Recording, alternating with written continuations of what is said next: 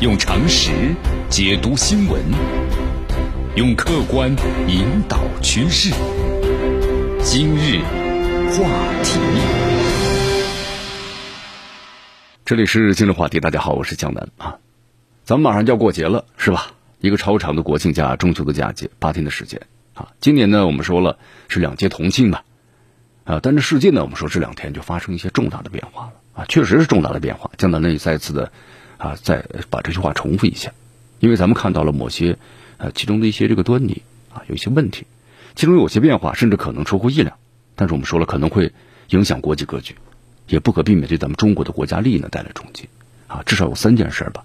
咱们先说第一件事，刚才你为大家介绍了一下，战争在迅速的升级啊，就是阿塞拜疆和亚美尼亚两个高加索的国家是吧？九月二十七号呢不宣而战，九月二十八号炮火更猛烈啊，这两天打的是。焦灼一团了，而且呢，你看都在全国呢紧急总动员，是吧？那么周边的大国呢纷纷卷入。你看之前还有消息说，我们土耳其马上派了四千名的这个雇佣兵为阿塞拜疆的主战，就说不是我派的军队，是雇佣兵，记住了啊。这个视频显示啊，你看我们双方有坦克、飞机等重型武器，这个战况呢相当惨烈。亚美尼亚的这个军事这个军方的数据显示，二十七号交火以来，已经有将近呢六十名的亚美尼亚军人死亡了。那么阿塞拜疆呢没有发布士兵的伤亡人数，只是宣称有六名平民丧生，十九名平民的受伤。你看，我们说这个双方的冲突原因啊，历史历史原因了，由来已久，就是争夺这个纳卡地区。这个纳卡呢，我们在节目当中也谈到了，它不大，就四千四百平方公里，人口呢十七万人。但主要这个原因就在于人口。你看，这个信奉基督教的是亚美尼亚人，在这个苏联时期啊，纳卡呢划分给了主要信奉的伊斯兰教的阿塞拜疆。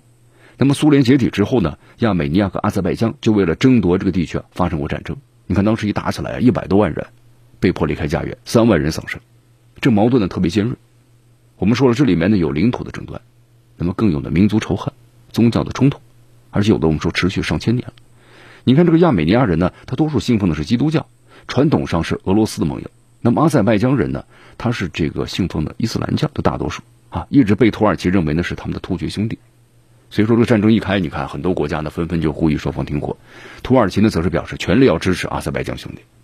你看这个土耳其的总统埃尔多安这么说了，他说是时候结束亚美尼亚对阿塞拜疆领土的占领了。那么按照这个亚美尼亚呢驻俄罗斯大使的说法，你看这个从战争就是这个冲突一开始啊，土耳其从叙利亚北部就调了四千名的武装人员到阿塞拜疆呢协助作战。亚美尼亚呢还指责说很多土耳其的军事专家。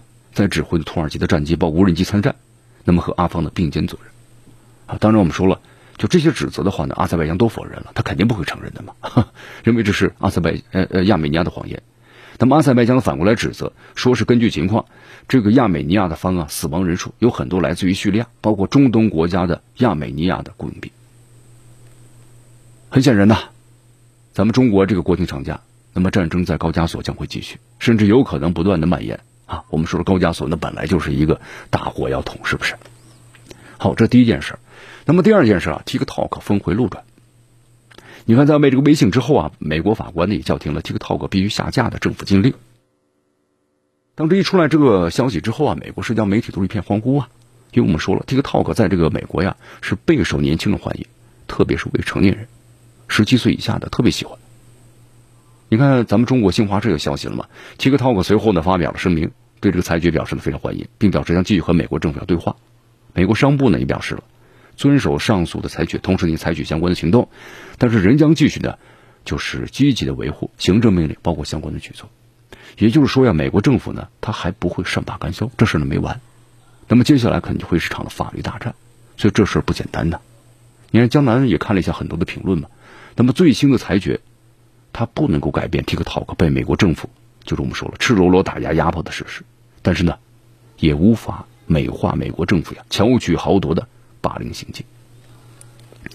你看江南看了不少的专家们是这样的一个评论啊，就说像美国这样的一种霸凌行径啊，咱们中国的企业到底该怎么办？看来就是在以后的话，咱们要加强对国际环境的认识了，怎么从这个政治层面去规避这个风险？当然我们说了，要积极运用的法律武器来维护自身的权益。还应该团结呀，全球商业界的有识之士，来抵制这个美国的霸凌做法，对吧？我们来共同维护商业领域的公平正义嘛。那么还有一点，就是企业必须要充分认识到，只有以强大的祖国为后盾，才能够行稳致远。这点真的是非常重要了。所以，咱们中国的广大企业啊，要从这次的事件当中吸取经验和教训。但你以后怎么去面对这些复杂斗争，包括博弈，对吧？做好准备。我们说，结果很不容易啊，斗争还在继续。行到水穷处，坐看云起时。好，好，不再多说什么了啊。但这样的事件呢，我们说一波三折，肯定让世界你看到了美国非常不光彩的一面，这是肯定的。你看，营商环境是很重要啊。那呃，很多国家认为你美国不是以前的美国了，那对世界经济肯定会有重大深远的影响。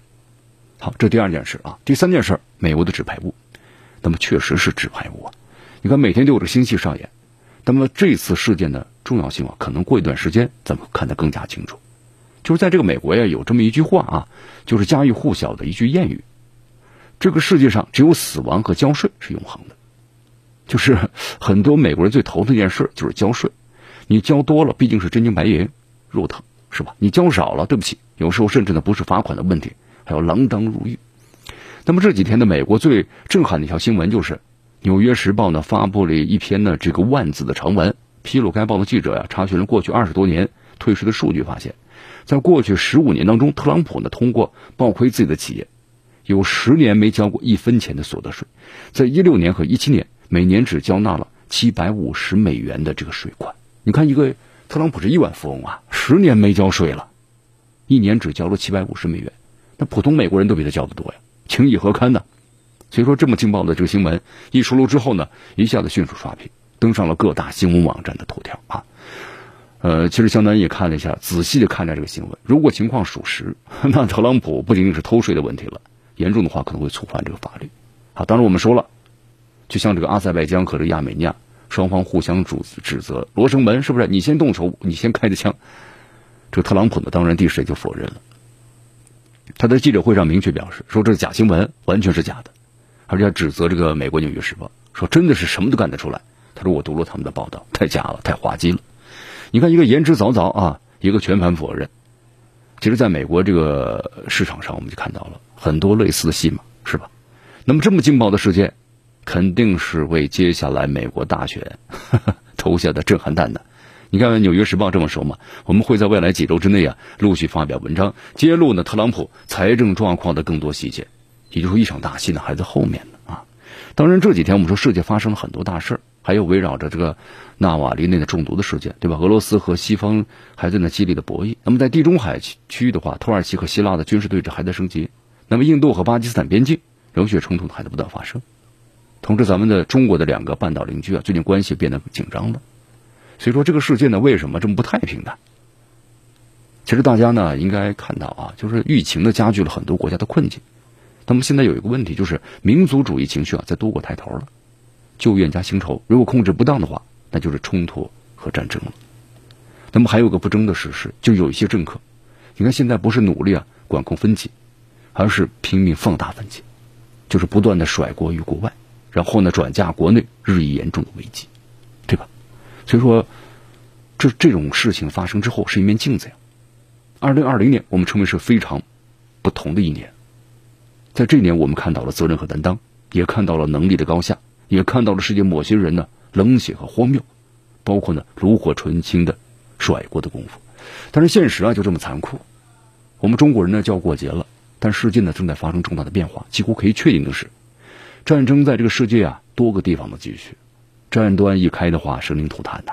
甩锅游戏呢还在不断的上演，对吧？甚至脱离了法治国家应有的底线。美国精彩的纸牌屋，这个闹剧呢还会继续，甚至呢不排除突然激化的可能。呃，怎么说呢？你江南最后总结两句吧。这个世界很多事情啊，是福还是祸，对吧？是福不是祸，是祸又赌博过，对不对？这样一种顺口溜了。当然，对咱们中国人来说呢，我们说了，应该是非常庆幸的。但是我们现在还真不是生活在一个和平的世界里，我们只是生活在呢一个幸福的、和平的中国。